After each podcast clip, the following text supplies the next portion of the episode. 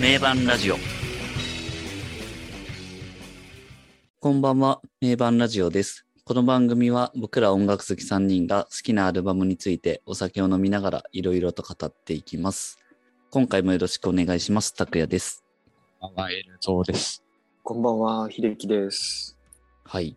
という3人で今回も名盤ラジオやっていきたいと思いますけど、秀樹くん、今回取り上げる名盤は何ですかあはい。今回はですね、スマッシングパンプキンズのマシーナです。マシーナマ。シーナ。スマパン。スマパンやるのは初めてですね。そうですね。スマパンも結構好きなんですよね。うん。マシーナはこ2000う、年はい。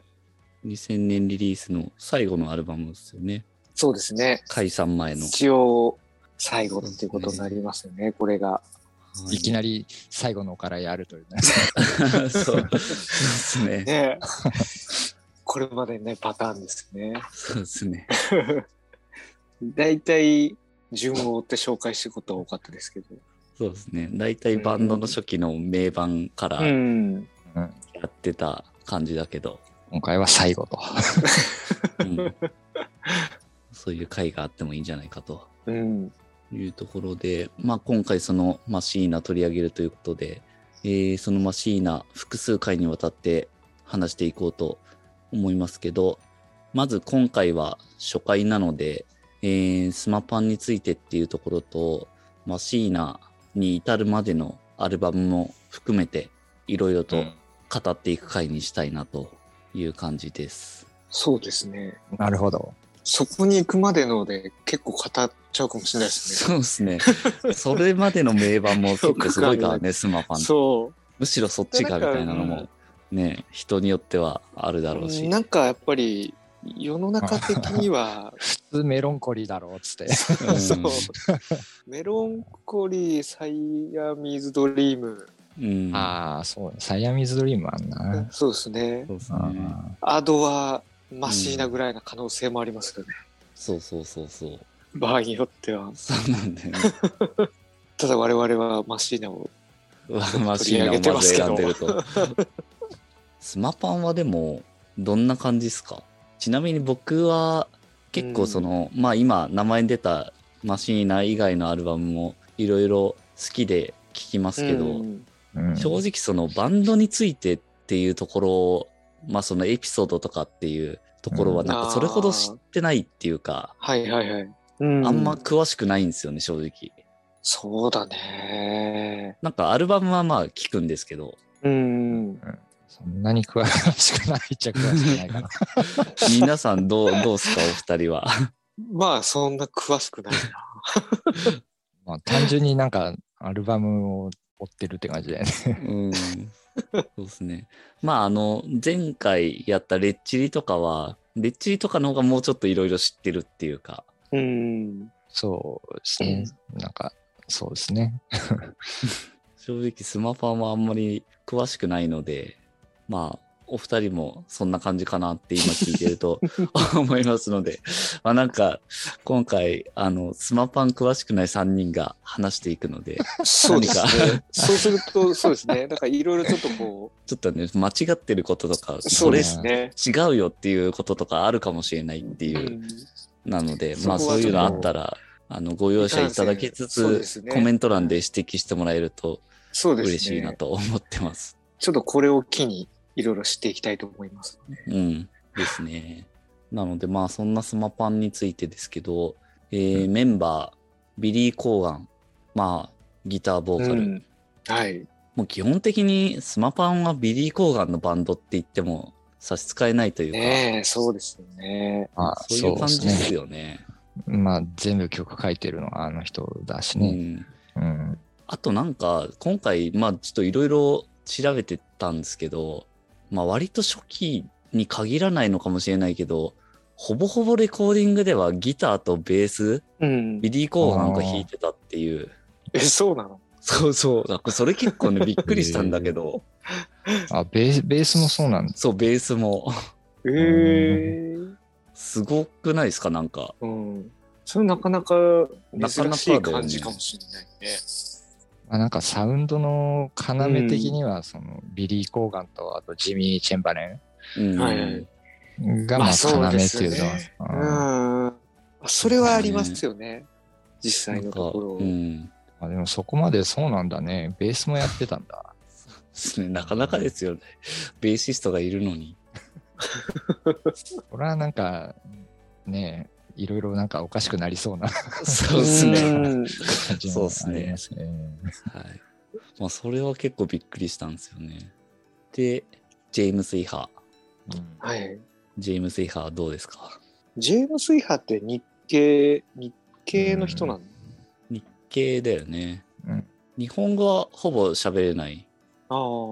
最初はなんか日本人がいるのかこのバンドはみたい そなうですよね。うん、うんああ。なんかす東洋ご人がいい、るそう、東そうですね。なんか、だからパッと見なんか結構個性的だよねそうですね。すいごい、なんかこう、多様性っていう感じ。 確かに確かに。 なんかすごい今っぽくないですか、そこは。 確かに確か確にか。にめちゃくちゃ多様ベ性じゃないですーベースは女性女性いでるか。し女性もいるし、アジア人、東洋東洋人人がいてもいるしハゲもいるスしキンヘッスキンヘッドと、あーすごい多様性だなんねか。確かになんか確かに。ポリコレ的な感じ の。多様性ですよねポリコレ的には最高なバンドだなそうですよね。そう確かに考えると。それが、それをもう当時からそういう体制で当時からなかなか精神的な先進的でしたね。うんバンドですよね。なんうか、今そこ評価され るっていう。 今こそ。 で、まあ、ベースがダーシー・レッキー。うん。まあ女性ベーシストっていうのも、当時はめ割と珍しかったんですかね。もうなんかすごく今でこそっていうのはうんあるけど。世界的に売れてるバンドで女性ベーシストのバンドってなかなかそんなにいないです。うん。そう、だから男のバンドで女が一人入ってるっていうのはなんか珍しいっていうかね。珍しいですよね。あんまあんま思他いにつかないですよねうん、思いつかうない。んマイブラディ・バレンタインはそうだけど、あーああ、そっか。確かに確かまあまあギタリストではあるけどね。に。うん。うん女性だとなんか女性バンドみたいな感じで、うんガールズバンドうみたいな。ん、そうですね。うんホールとかそうだけど、なんかうん。まあまあそうですうね。んその、なんかバンドの中で一人女性っていうのは珍しいですよね。結構。うん珍しいですよね。なんか、あえて狙ってそうしてたのか、まあ、たまたまなんだろうね。仲良くなあれはっねてっていう感じなのか。その後どうなもんですさ、その後もメリッサうん。が女の子入れてるじゃないですか。うんそうです。ね。そこはもうなんか、そこなんだろうね。なんかそこしは女の人ありきだった感じはありますよね。まあそこはやっぱそれがバンドの個性みたいな感じで、うん。まあ、あれなのか、なんとなく、ビリー・コーガンの趣味なのか。で、ドラムがジミー・チェンバレンと。ジミー・ジュンバレンですね。ジミー・チェンバレンもすごいドラマーすごいですね。ね。どジミー・チェンバレンはもう、すごいですね。ドラマ界の中では。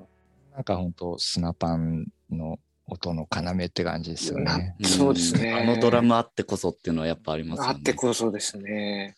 やっぱなんか本当トップドラマーランキングとかでもう絶対上位に入ってきまあそうなの。す。ああ、そうです よ。ジミー・チェンバレンは。まあ、やっぱなんか音に個性があるよね、あの人もね。ありますうね。ん、いやー、すごいですよね。いや、もう本当、プレーになんか本当に癖というか、色がありますね。うん聞けばなんかやっぱ、ああ、そうだなっ て感じでうんプレーしてる。ううんん。そういう人はやっぱすごいよね。うん。聞いてわかるっていう。うん。うんなんかスマパン加入前まではジャズやってた、あなんか見たな。そうそうそうへえあんまロッあ。やクのっぱ人ジじゃなャい。ズ、うん。ジャズとロック両方の影響を受けてる。じゃあーそこがやっぱ演奏のこの幅の広さとか、テクニックのところは大きいですよ。ね。うんうんやっぱジャズ、ジャズやってたドラマーって本当テクニシャン多いですよね。ジャズやってたロックドラマまあ、ジャズはね、もう他の楽器もテクニックがー。そうだね。ギターとかベースもね、鬼鬼だよね、もう。うん、ジャズとかフュージョンやってる人ってもう鬼だよね、うん本 当 すごい、本当に。すごいよね。まあ、そんなスマパンは、えー1988年シカゴで結成。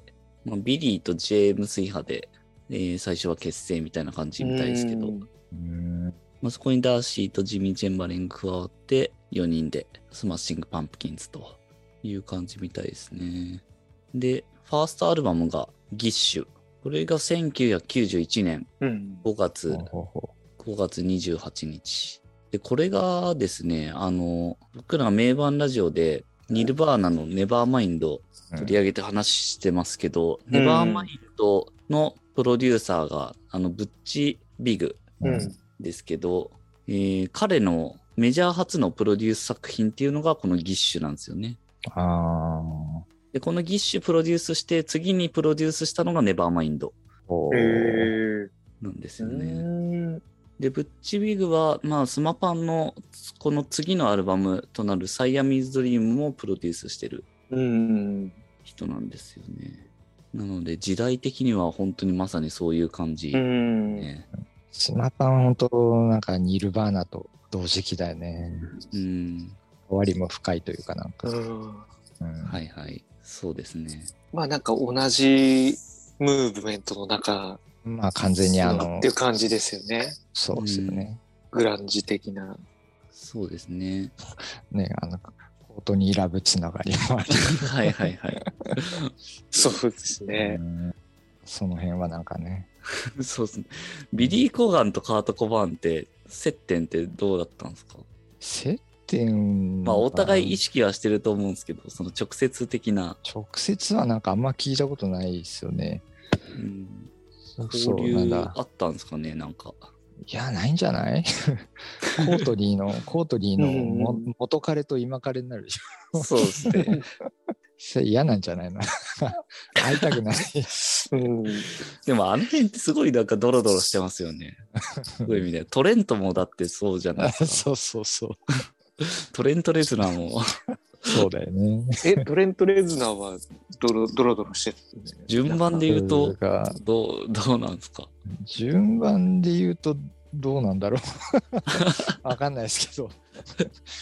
同時期なんじゃないのとか、あ、トレント・レズナーもコートにラブ。うん、そういう関係があったみたいな。あーそれあれですよねもうその辺すごいですね。もうすごいです ね。まあ、コートニー・ラブがすごいって感じだけど。あーそうだねなんかでも ね、なんか男の趣味がわかるよね。みんななんかねそうです似たね。ような感じではあるよね。なんか、確かに。うんあー確かに。まあでもそういう男が惹かれる女性だったんでしょうね、コートニー・ラブが。うんそうでしょうね。なんかうん。男の方がなんか弱そうっていうか、うんうん繊そうっす細ねな感じするんじゃん。うん三そう人ですね。そうですね。確かに。ああいう強い女性がいいんじゃないですか。うん、 いやー、その辺、ドロドロしてるよな。まあでもこの91年って年は本当になんかいろいろ調べてるとすごくて、まあその今言ったギッシュが5月28に出てますけど、ネバーマインドが9月24。うんほうほうほで、ネバーマインドとブラッドシュガーセックスマジックが1日違いなんですよね。う。ほうほうほう。すすごごいいですね。なんかもうその頃のすごい時代で。すよね。めちゃくちゃ頃のレコード屋さんすごいですよね。濃いですよね。濃い。やばいなぁあこの頃の LA とか凄まじいよね、なんか。すごいね。すごすぎるよね。世界的名盤が連発しちゃってる。そうそうそう。ねで他にもあのめっちゃいろいろこの年ってアルバム出てて「マイ・ブラッディ・バレンタイン」の「ラブレス」とかえ。うんーあー、あれもそうなんだ。あれもそうだしプライマル・スクリームのあースクリーマデリカスクリーマか。あれ91年なんだ。はあです。ね名盤って呼ばれてるやつがやっぱいろいろ出てるんですよね U2 の「アクトン・ベイビー」とかもそうかなはああー、すごいな、本当だ。ダイナソージュニアのグリーンマインドもそうだ。あパールジャムそうのですね天もそう。メタリカのブラックアルバムもそうなんだ。おーガンズ今年ほんとすごいロでーすゼズの Use Your Illusion。うんうんすげえな、こ の年。すごいですほんとよねすごくてで一方でねえあの X がルジェラシー出してるんですよね。ああ。すさまじいですね。あれも LA でレコーディングしてたわけですからね。あああ、ーすごいね。うわーその時代の LA、それ凄まじいですごいですねね。凄まじいっすよね。うん。あとはルナシーのあのインディーズのルナシーもあー91年ですね。いやー、なんかすごいな、なんか。このね、91年ってほんとすごい年で、多分僕らの年はちょっと若すぎたって感じだと思うんですけど、うん。もうちょっとこう10代のめちゃくちゃこう超多感なタイミングでその年迎えてたらどうなってたんだろうっていう、そうですね。91年だとちょっと早いもんね。ちょっと若いっすよね。 そうで。すね。えー REM も出てんだ。すごいな。うん。ほんとそこでなんか、10代半ばとかだったらもううん。たまんない、 たまんないでしょうね。もう目覚めますよね、本当に。んうんいやー、本当になんかこの年は異様にすごい集中してるっていうか。 90年代の初め、うん。うん。そういう時代だったんでしすょうね。ごいですね。すごいですよね。まあ中でもすごいのはネバーマインドだと思いますけど、うん。まあその影に隠れてというか、まあ時期で言うとちょっと前ですけど、義士が出てたと、うん。同じプロデューサーで。うん。すごい時代ですね、本当に。あうーん義士自体はどうですかギッシュもいいよね。 うん。まあ結構荒削りみたいな感じはありますけどね。荒削りがね、やっぱ、後に比べるとまだ、うん。あまだ、素材って感じの。うん。そうそうそうですね。それは確かに。まあでもスマパンの良。本さはなんか随所に出てる感じはありますよね。当にうん、そうですね。うん、ほんとその素材感を感じられるアルバムっていうか、うんまあそういう意味では、ネバーマインドの前のブリーチみたいなのにちょっと近いのかもしれないですね。うんたあー立ち位置的に確かは。に。うん。うん。で、まあ、その次のアルバムとして、サイアミーズ・ドリームが93年、だからうん2年後に出てるわけですね。はいはい。でまあスマパンとしてはもうこれでブレイクというか、うん。そういう感じなんでしょうね。これがなんか、出来上がったって感じしまうすよね。ん。そうですね。です確かに。ねスマパンスタイルが出来上がったっていうか。うん。これはいいですよね。うんでもすごい人気のアルバムだと思いますけど、名盤っていう。そうですよね。うん。これは好きな人多いですよね。いやー人によっては確かにこれが一番だってういう人もん。いるいる。いますよね。ううんうんでもやっぱ Today が一番この中だと有名な曲なのかな。そうですね。まあ、このアルバムは Today でしょうね。 Today はでもちょっとアンセム感ありますよね。うん。この時代っていうか、この、そのムーブメントをちょっと象徴するう的な。ん。そうだね。この時代のなんか代表する一曲みたいな感じですよね。うん。いいなぁ。なんか、Today は Today で、やっぱいい空気感ありますよね。 Today はグッとくるような、こなのんかな、そイントロ。う。うん。日本人的にはすごい馴染みのあるイントロですよね。これドラゴンアッシュがあそう。サンプリングしてはいた。はいはいはい。うんそれは一時期なんかありましたよね。問題にというか。あれこれスマパンじゃねえのみたいこれでも、あの、その、当時のグランジオルタナの方程式にのっとってるっていうか、こん な。ああまあまうさし静かくにそうですね。始まって、うんこう、ガーッとジジャャーーンンとって。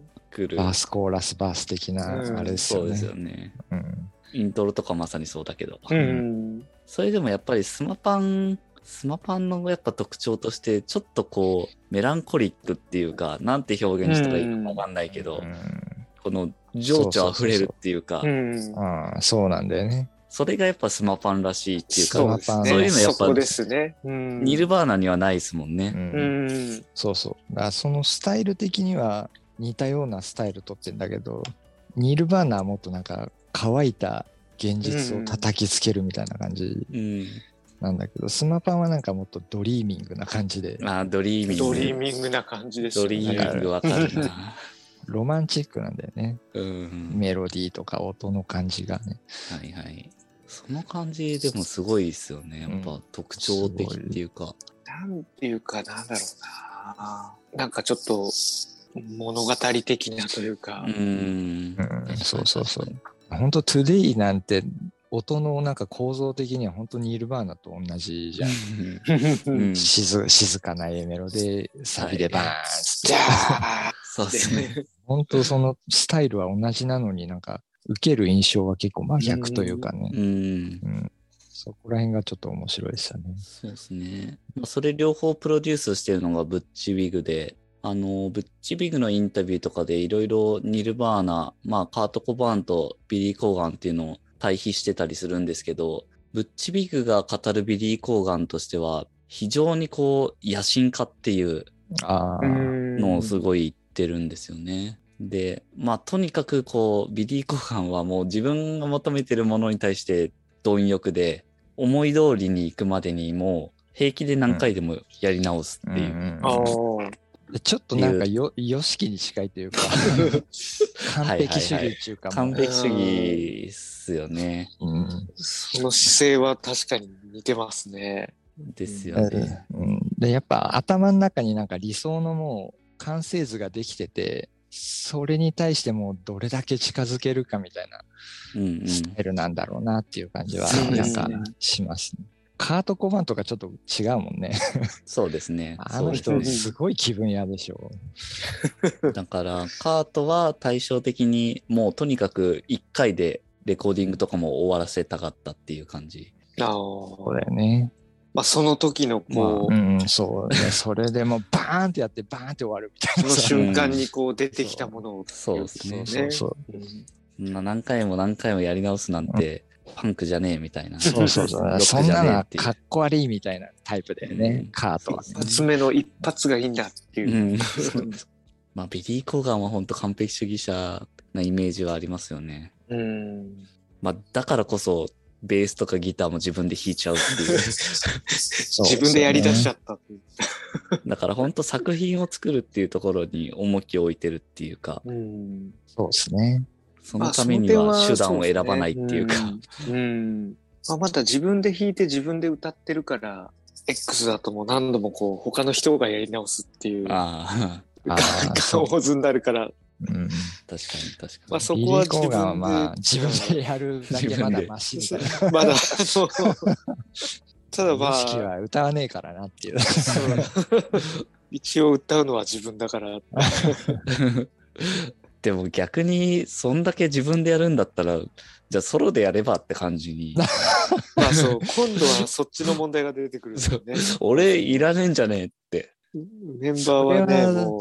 それはそれでまたなんか違うんじゃない、そうっすよね。 やっぱり一人だと寂しいんじゃない そうそうそう そう。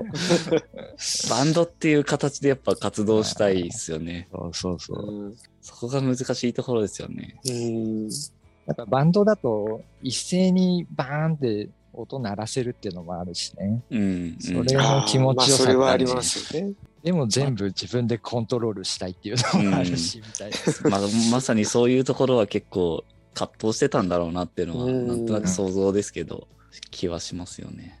なんとなくでもバンドやってると分かる気がするよね。うん。ですね。まあやっぱこうしたいっていうのはやっぱありますから、ね。うんそうそうそうそう。うんまあそのぶつかり合いみたいなのが結果的には楽しうんいし、いろんな化学反応を生む部分でもあるんですけど、うんそうまあなかなか当事者というかその時は見えてない部分も多かったりしますもんうね。ん結果的にそのぶつかり合いが良かったりするんだけど、うんやってる方はそうやってるフラストレ方ーション。 そうですね。そう。うんクソがあ って。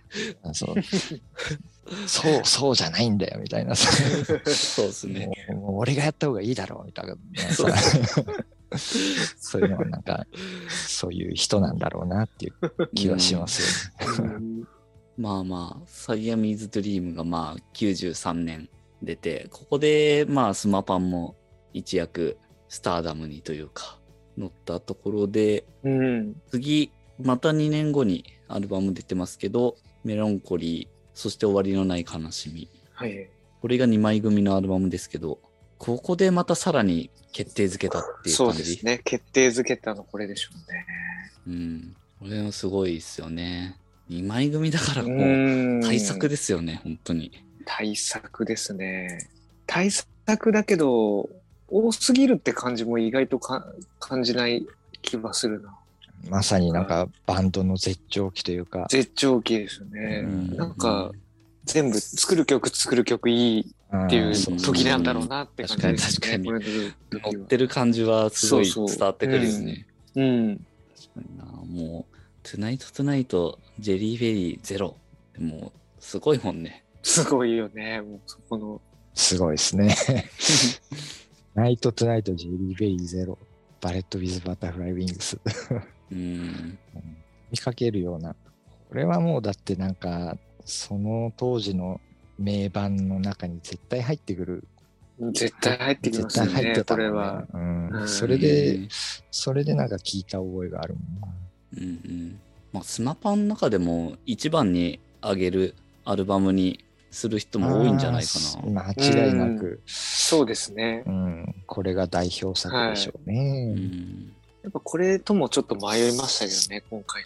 うんマシーナにしようかな、うんこっちかなって感じではありましたうね。ん。そうですね。まあ、曲数が多すぎるんだよね。こっちにしてたらだいぶ、あれですそうね。どうやればいいんだって感じ。何時間かかる、どういうふうに話していこうかって話になる。だって30曲ぐらいあるでしょ。これもっと あんのか30曲ぐらいあるんじゃないですか。なあるよね。ありますよ全部ね聞く多と、分全部聞くと2時間ぐらいになるって いう。映画、映画です。 2時間映画。いやこのアルバムもな、本当なんか、アルバムのジャケットの雰囲気がまさにこう、ああ、そうですあねーま。あまあっていうそうっすか、ねなんていうか、確かに、ススマパンってこの、のイメージあるな。なんかそう、あるあるこの絵のな、なんていうか、うんこの世界こう観いうなんですよタッチですねそうそう、こういうタッチなんですよね。うん。なんかそうだよね。童話的な感じといそうう、か童話的童話的に、童話なんですよね。童話の世界みたいな。でも本当そのドリーミングな感じですよね。うんまさにうん。もう童話、メロンコリー、そして終わりのない悲しみと。う 確んかに。メロンコそういリーう絵本とい うか、そう、そういう童話ありそうじゃないですか。なんか、 本当このイメージは強いですよね。強いですよね。でも僕ちなみにメロンコリーを一番初めに聞いたんですけど、スママン。ああ、で、まあもちろん解散してて、うん。それで、あなんかスマファンって有名だからうん聞いてみようみたいな感じで聞いてみたら、結構やっぱ衝撃でしたもんね、この1曲目の、あの、ストリングスの感じとか、そうそう。で、トゥナイトトゥナイト入って、うおーみたいな、そうだね。なんかすごいって。すごい壮大なの始まった。壮大なの始まったっていう。 で、まあなんかドラムもすごいいじやゃん。そうそれでいて、そのね、そう、その後ジェリーベリーでもう、うわーって感じじゃないですか。すごい攻撃的なの。解散した後に聞いてるんだ。ああ、なるそうですね。ほどね。自分も多分、そう、同じ感じだと思う。でさ初めて聞いたの多分、自分もこの、うん。あーまあ俺も最初聞いたのはメロンコリーだな。で、やっぱ声、ビリー・コーガンの声が最初、はいはいはああ、最初は声特徴的だな。そうですね、最初はおい、なんかどっちかっていうと、変な声だなとそう思でったすね、いやそう思ってました、自分も。なんか変うな、ん本当変な声だなって思って、ね、なんかカエルが潰れたみたい な声してるそう。トゥナイトトゥナイトとかの声で、結構、なんかすごい、いや、癖すごいなと思ったんですよね。い。うん。うん。癖強いな。癖強いなと思ったんですけど、いや、なんかそれがいいなって、やっぱ、なりますね、今や。うんなってますね、いつの間にか。本当やっぱそこだよね。ビリー・コーガンのボーカルがすげえ癖なんだ けど、すごい癖なんですよね。うんでもそれ変変だなって感じのそそうそう変な声なんだけど、そうなんですよ。でもそれじゃなきゃなんか成り立たないっていうか、そうですねう。ん、それこそがなんかスマパンなんだよなっていうのは、んですね。そうっすよね。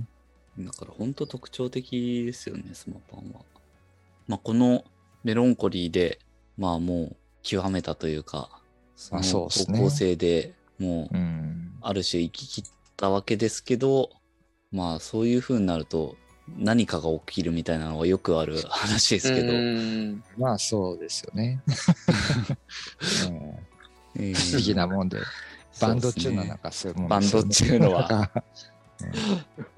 いや、本当そうですね。だうんそうそうそだうい。大体なんか3枚目のアルバムがこうやっぱり そうそうそうそうそう。あの一それ番そこううそうそうなんかすげえねそれ3枚目まででブレイクしないとダメみたいなさそうですはいはいねはいうん、大体代表アルバムは3枚目っていうパタそうーン多いですね3枚目までで、はいそう出てるんだよね、そううんで代表4枚目が問題作みたいな感じになうるんんですよ、そううん物議を醸す感じの。そう物議を醸すんですよねメンバー変わったとかそれなんねそうすげえ言われてたんだよなそのその時代のロッキンオンとかでなんかあった気がするもんうんああやっぱみんなそういう評論家たちもそういうことをそうそうそう思ってるなにニルバーナもだってネバーマインドでしょそうですよね、うんそこでマリリン・マンソンとかもあアのンメチカクラニイカルストスーパースターで、あれ2枚目かなんかあーそっかそっで、あはい3枚目までで必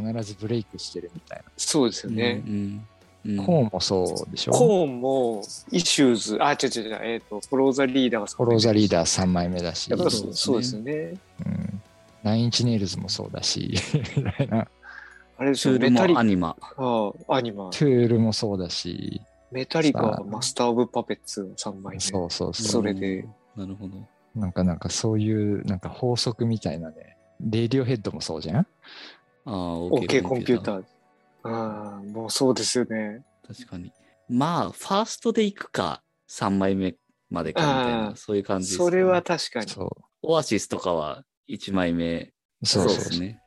レイジー・アゲンスト・ザ・マシンとかも。マシンもそう、最初でも1言っ枚てる目でし。こうんう、そうですね。